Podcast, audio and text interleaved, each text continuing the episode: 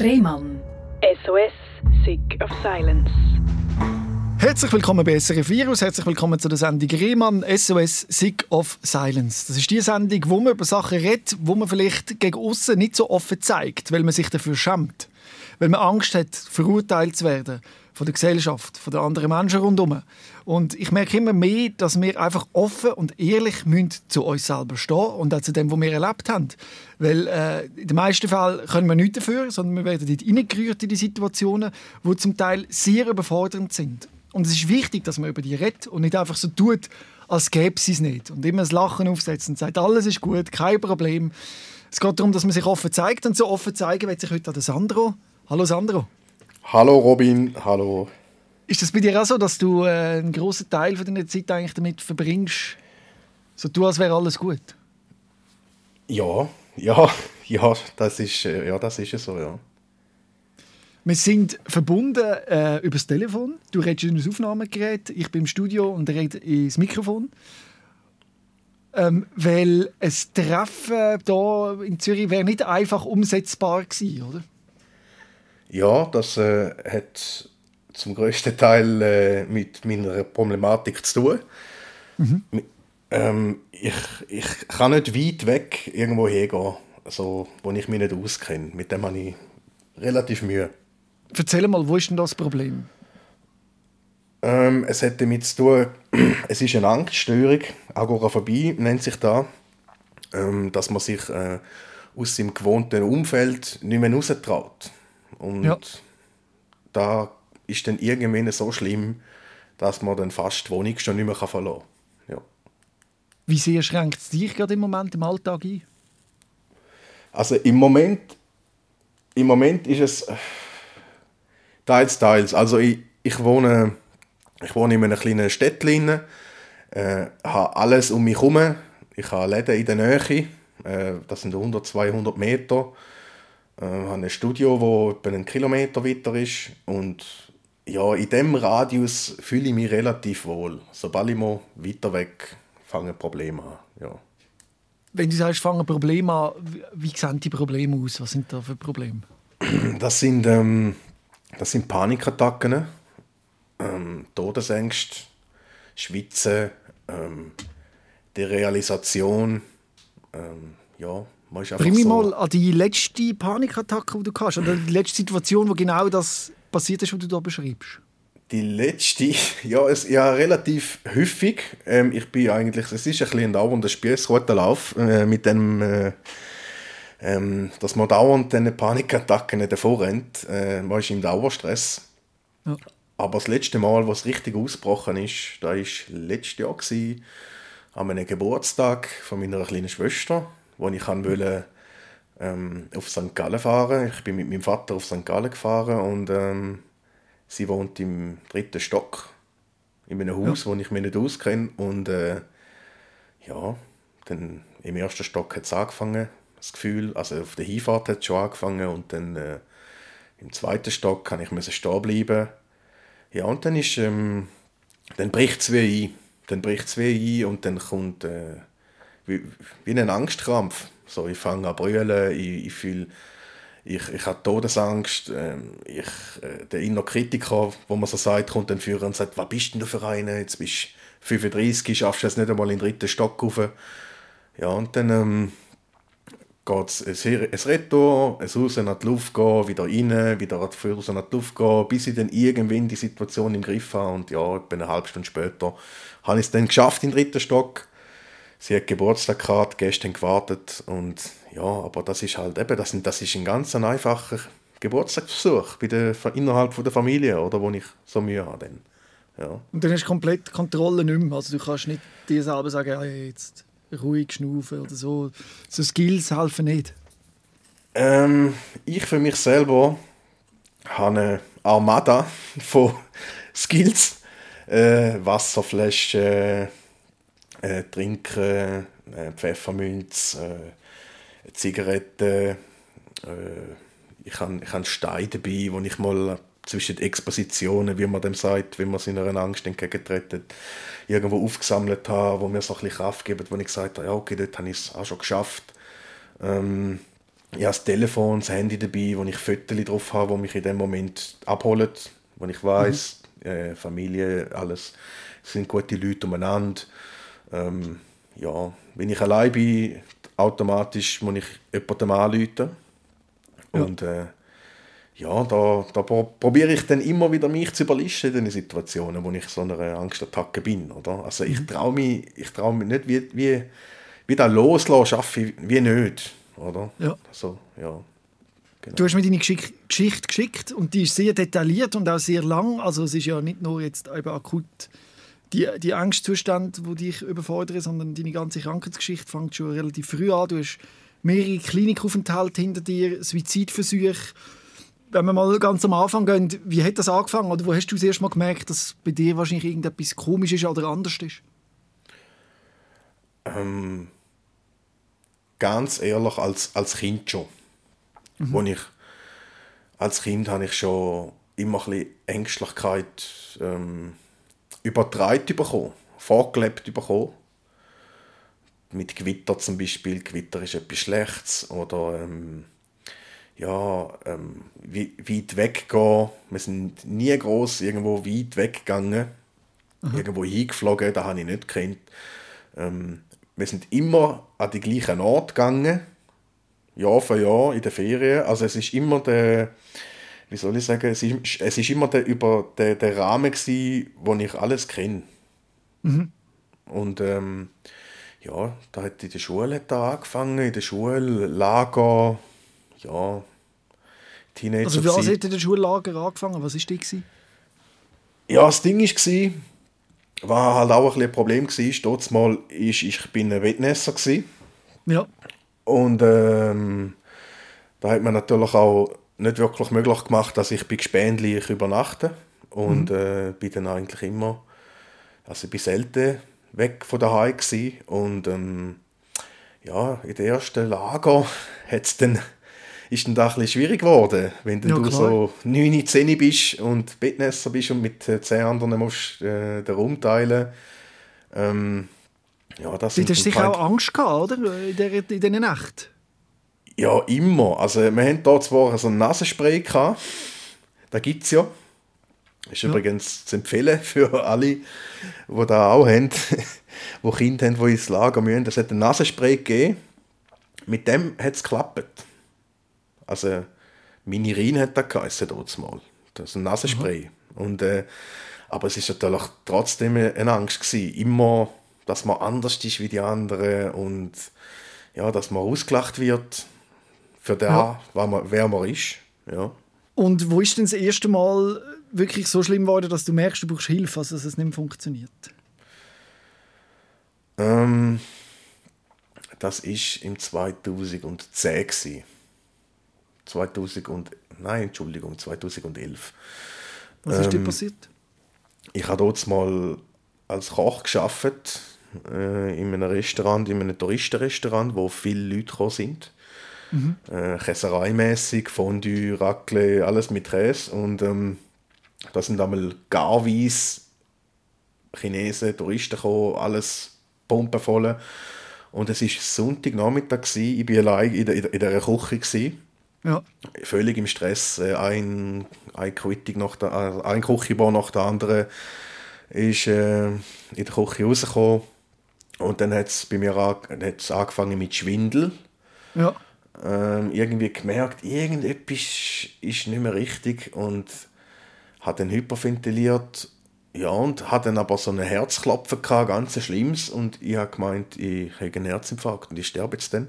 Oh, ja. Und bin dann zusammengekehrt und ähm, ja, auf jeden Fall äh, bin ich dann heimgegangen und ja, bin dann ins Bett gelegen und habe mich dann, bin dann am nächsten Tag zum Doktor und der hat dann gesagt, äh, eine nervöse Herzstörung. Ja. Und äh, ja, und dann habe ich mich angefangen zu schonen. und da ist aber dann erst ein Jahr nachher rausgekommen, dass da eine Panikattacke war. Ja. ja, wie ist es denn nachher weitergegangen, nach dem Erlebnis? Ähm, ich bin natürlich ins Internet gegangen, geschaut, Google, ähm, Herz, Herzstörung äh, mit 25, äh, was ist denn da los? Lustigerweise ist auch, gerade auch irgendwie an einem Kollegen, seine Tante hat einen Herzinfarkt gehabt und ich habe da irgendwie so ein bisschen verknüpft, etwas mit meinem Herz stimmt nicht. So. Ja. Ähm, und natürlich, wenn man dann so, so innerlich etwas hat, wo man nicht kann beeinflussen kann, ähm, dann probiert man da wie zu schonen. Also, also man probiert sich dann nicht mehr fest anstrengen, man geht nicht mehr joggen, man geht nicht mehr rumrennen, ähm, man tut Ruhe, man nimmt alles ein bisschen langsamer an und ja. ich, bin dann, ich bin dann nach dem Vorfall bin ich etwa zwei Wochen im Bett gelegen. Ja. Und es ist ja so, dass man dann wirklich überzeugt ist, dass es etwas Körperliches ist, oder? Man kann sich ja nicht vorstellen, ja, das ist die Psyche, die so durchdreht.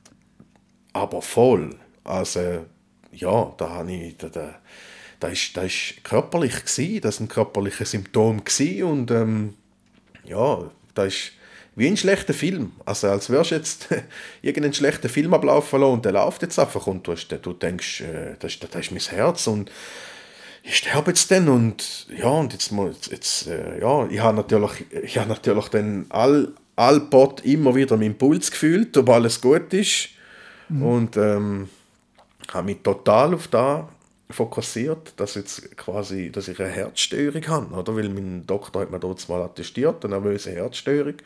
Wir haben EKG gemacht und da hat man natürlich dann noch ähm, wie soll ich sagen, mein Gefühl, das ich hatte, hat dann noch bestätigt, oder? Das, was, Körper, das was körperliches ist. Ja.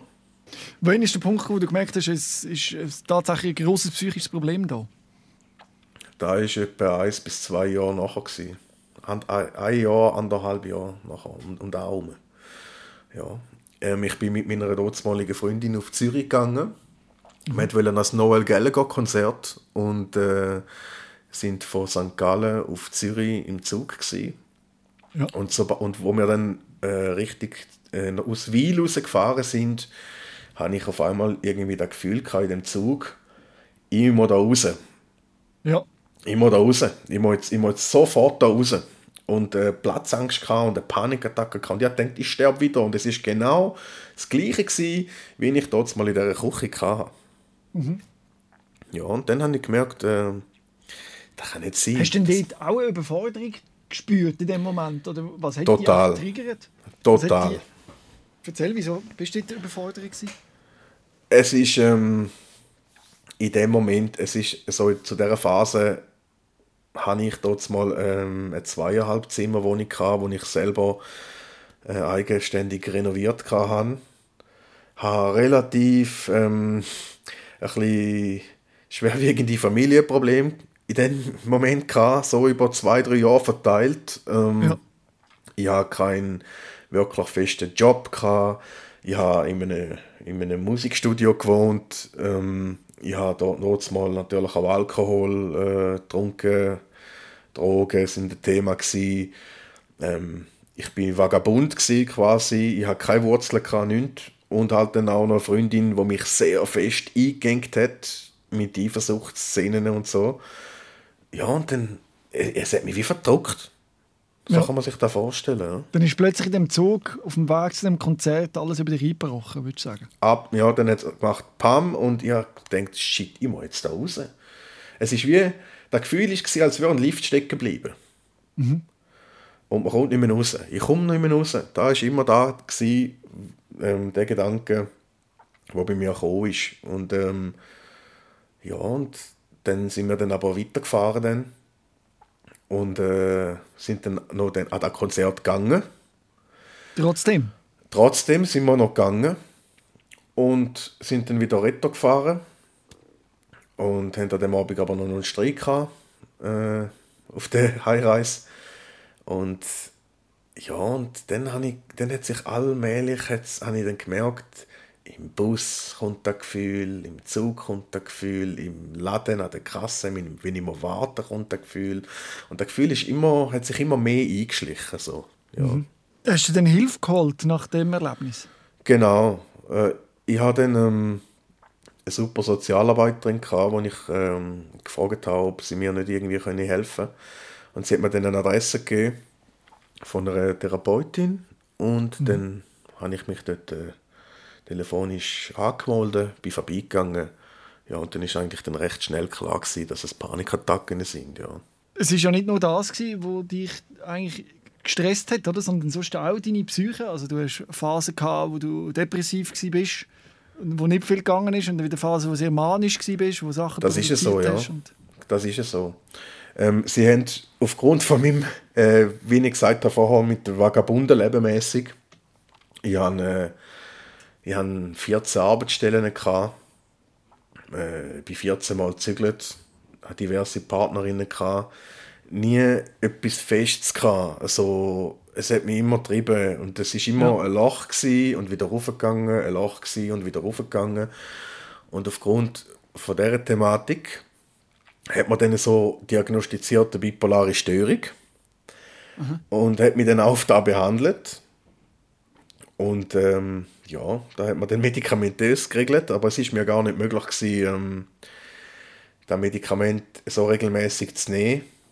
Da, da muss man relativ schwer, äh, recht krasse Medikamente nehmen, für die Störung in den Griff zu kriegen. Mhm. Und man alle Wochen man muss man ein Blutbild machen, um zu schauen, wie ist der, der Spiegel. Ja. Und da ist mir dort mal in dieser depressiven Phase ähm, ist, mir, ist mir das gar nicht möglich gewesen. Ja. Plus halt die Angst, die noch dazu kommt, überhaupt zu einem Doktor zu gehen, der dann im dritten Stock wieder ist, oder? Und dann ist es eigentlich mehr oder weniger unkontrolliert gewesen, kann man sagen, oder nicht, nicht ja. therapiert worden? Ja, es ist ähm, bis zu dem Zeitpunkt ist es eigentlich nicht therapiert worden. Und im 2014, etwa ein Jahr, zwei nachher, ähm, bin ich dann das erste Mal in eine Klinik gegangen. Ja. Bring mich mal an den Punkt, wo du dich entschieden hast, in eine Klinik zu gehen. Wie war das?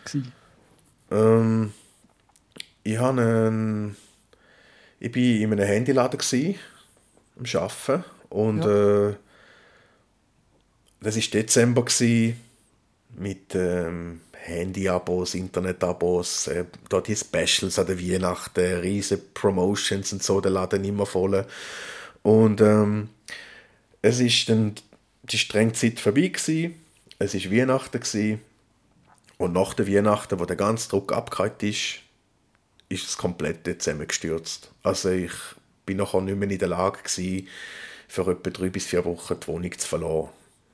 Ja. Weil, weil die Angst so groß war. Und ich habe natürlich aus meinen eigenen Erfahrungen aus der Familie heraus ist für mich auch von meinem eigenen Bild, das ich habe, von einer psychiatrischen Klinik, habe ich immer so, das ist immer so die Endstation, weißt ja. das, war für, das ist für mich so, gewesen, so wenn du dort bist, dann ist dann ist vorbei, so. weil dann bist du genau gleich wie alle anderen, so wo wo man halt ja durch Medien und alles Mögliche halt so ein bisschen vermittelt bekommt, oder? Und ja, und in dem Zeitpunkt habe ich mich entschlossen, nein, da ist mir jetzt egal. Ähm, also du hast eigentlich einfach kein Psychowelle sein, um es so zu sagen. Oder? Korrekt, Sobald ja. jetzt die gehst, dann Ab ist es wirklich echt...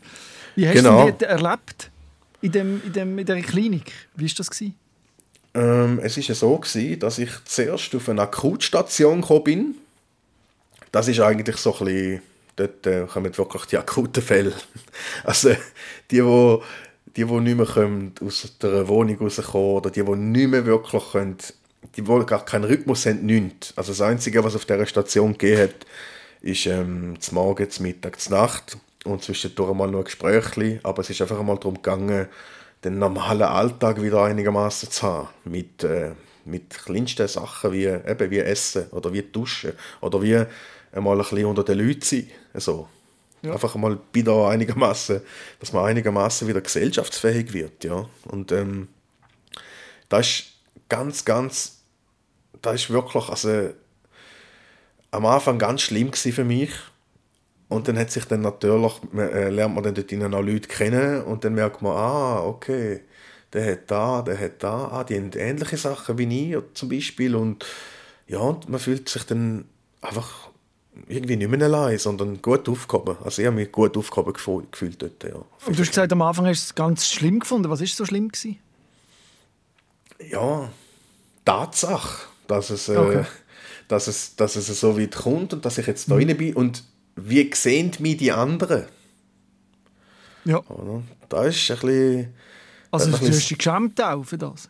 Absolut, absolut, weil ich bin nicht so, also viele Leute, die mich kennen, äh, kennen mich nicht so, sondern die kennen mich, haben mich dort mal kennt als der Sandro, der auf jede Party geht, mit dem Skateboard umeinander ist, ein bisschen Musik macht, dort noch etwas und da noch etwas und ja, so Aber das halt. hat wahrscheinlich nur funktioniert mit deinen Medikamenten. Und mit Medikamenten meine ich eben mit Kiffen und mit Trinken und so, dass du dich überhaupt hast ruhig stellen dass du überhaupt der Sandro hast können sein, oder? Genau, genau, weil ja, Das ist also, der Teufelskreis.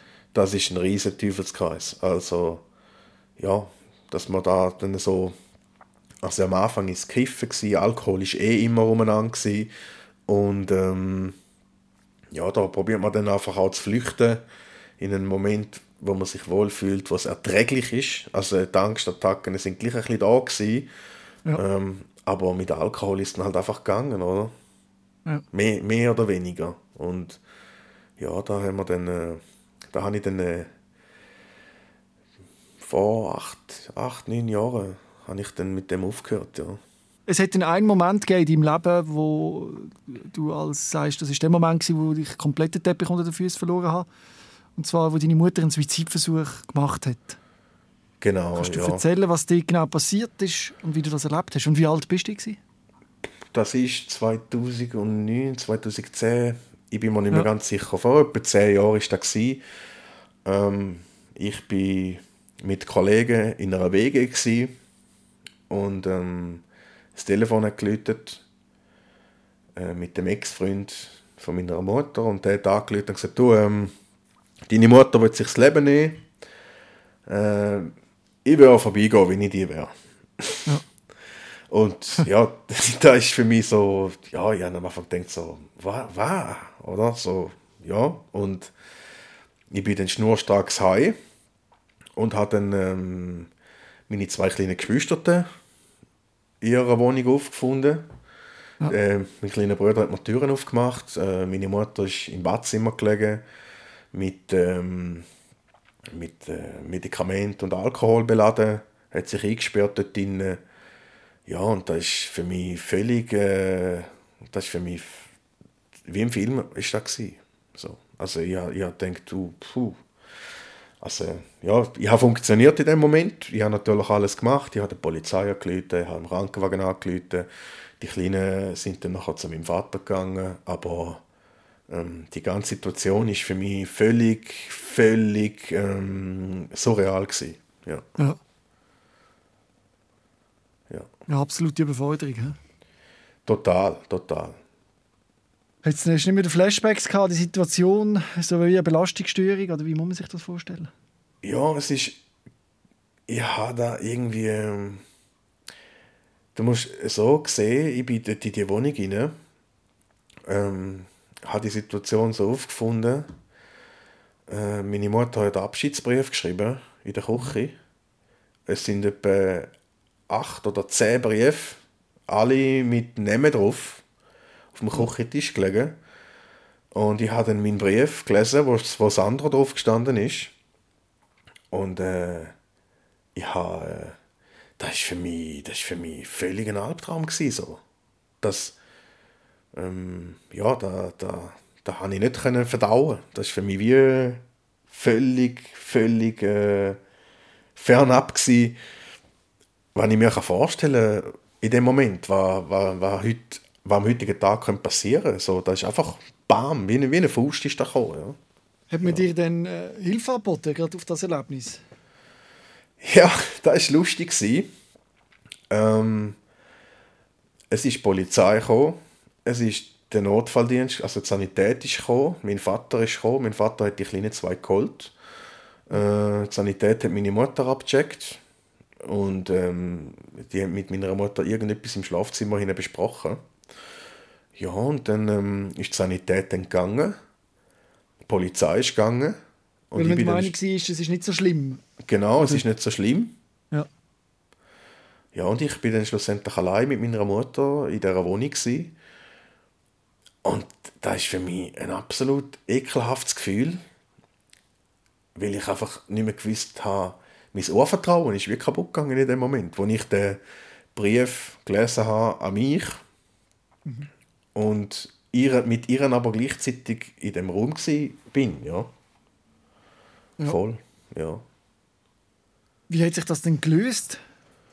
Da hat sich gelöst, dass sie dann, glaube eine Woche oder zwei Wochen später ähm, einen Klinikaufenthalt hat, äh, antreten ist. Und ähm, ja, zwei Monate, zwei, zwei bis drei Monate ist sie dann in der Klinik und ähm, ja, so hat sich dann da gelöst. Aber ich, für mich selber, habe das dann wie verdrängt gehabt, oder? Ich habe gar nicht darüber geredet, ich habe mich wieder geflüchtet in Alkohol und ja. Wann hast du dich denn das erste Mal getraut, über das Erlebnis zu reden? Oder wann ist das rausgekommen? Ähm, vor etwa zwei bis drei Jahren habe ich mich angefangen mit diesen Sachen ein bisschen befassen. In einer Therapie, also hat man gesagt, äh, schau mal genau an, oder wie ist das für euch? Genau, genau. Es ist, es ist so, in der, also bei denen, in all diesen Therapien, wo ich bis jetzt war, bin, äh, ist immer das Verhaltenstherapie gewesen. Und da ist es so gewesen, der Verhaltenstherapeut sagt, du musst in die Situation, wo dir Angst macht, du, der, der, der fördert dich in der Angstthematik. Ja. Und da hat mir bei mir eher weniger geholfen, da hat es zum Teil verschlimmert, weil, ich, weil mir halt immer wieder bestätigt worden ist, dass es schlimm ist, weil sich das schlimm anfühlt und ähm, es ist nie besser geworden. Und jetzt habe ich angefangen mit der tiefen Therapie, es eigentlich darum geht, dass alle Sachen, die prägenden Sachen, äh, eigentlich in allen in uns schlummern und da hat einfach ganz viel mit der Kindheit zu tun. Und ja, und so sind wir dann auf das Thema gekommen. Ja. So haben wir dann da angefangen zu bearbeiten in der Therapie. Und jetzt besprichst du hauptsächlich Sachen, die in der Kindheit auch vor, vorgefallen sind und probierst das aufzulösen? Ja, es ist so ein eine Kombination von beidem. Es sind Verhaltensmuster, wo man hat, wo man übernommen hat zum Teil, oder es sind ähm, Ängste, wo man hat, wo man auch übernommen hat. Und ja, man sucht ja eigentlich wie soll ich sagen, das Kind sucht ja eigentlich immer die Liebe von der Mutter. Und in meiner Situation war das, dass ähm, ja, da, da, da habe ich wie nicht können, ähm, ich habe wie nicht können die Liebe aufbauen so in dem Moment, also nein, es ist für mich wie ein, es ist für mich wie ein Schlussmachen von meiner Mutter gegenüber mir. So. Und, Nach dem äh, Suizidversuch?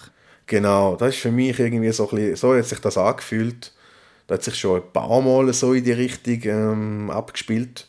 Nicht so schlimm, aber ähnlich. Und ähm, ja, und ich habe dann einfach gemerkt, du schau, wenn du von der Außenwelt die Liebe nicht bekommst, dann musst du dir selber geben. Und das ist eigentlich so ein bisschen das, was man in der, in der, in der tiefen Therapie angehen. So.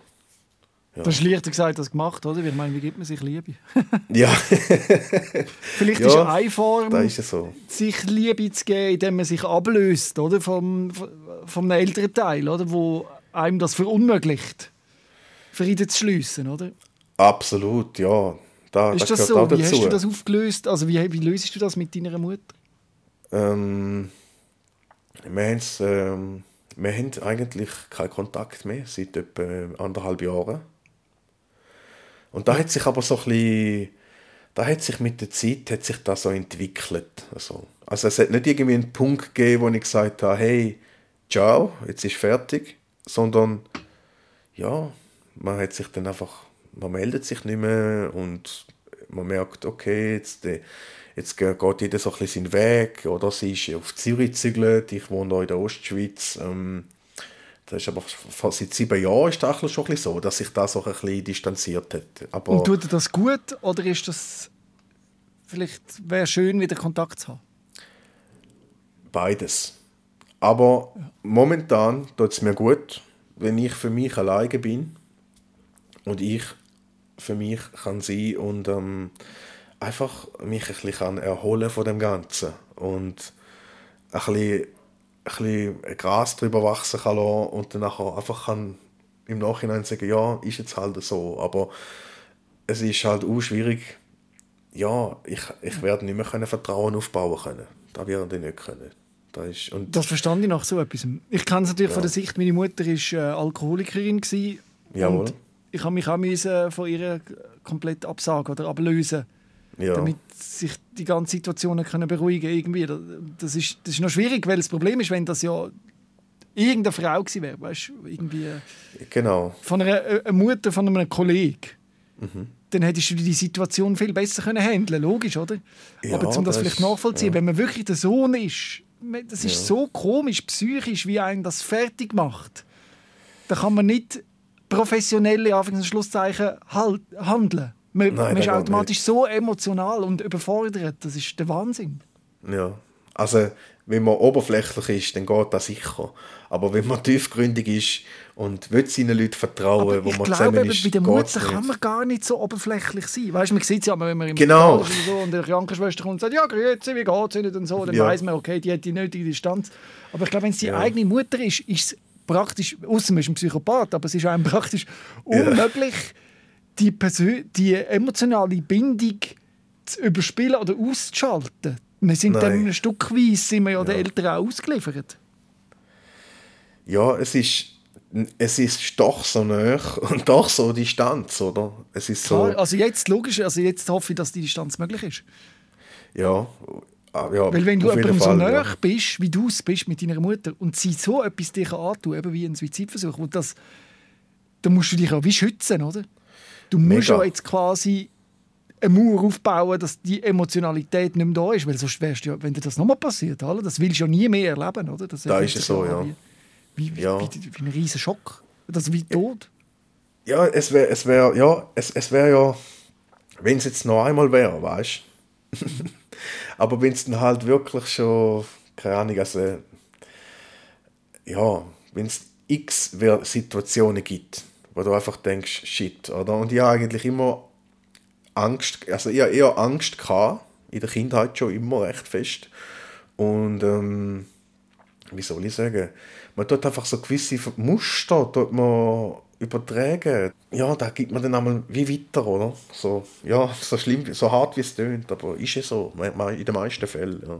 Wie sind so deine Therapieerfolge im Moment? Also wie, wie ist deine Aussicht und was sind deine Ziele? Also immer, immer ganz ehrlich sagen, es ist besser geworden, im Gegensatz zum ersten Klinikeintritt. Und das ist schon mal viel. wenn, man, wenn man Angst, Angst hat in Situationen, wo anderen Menschen keine Angst machen und gewisse Sachen gehen erträglicher.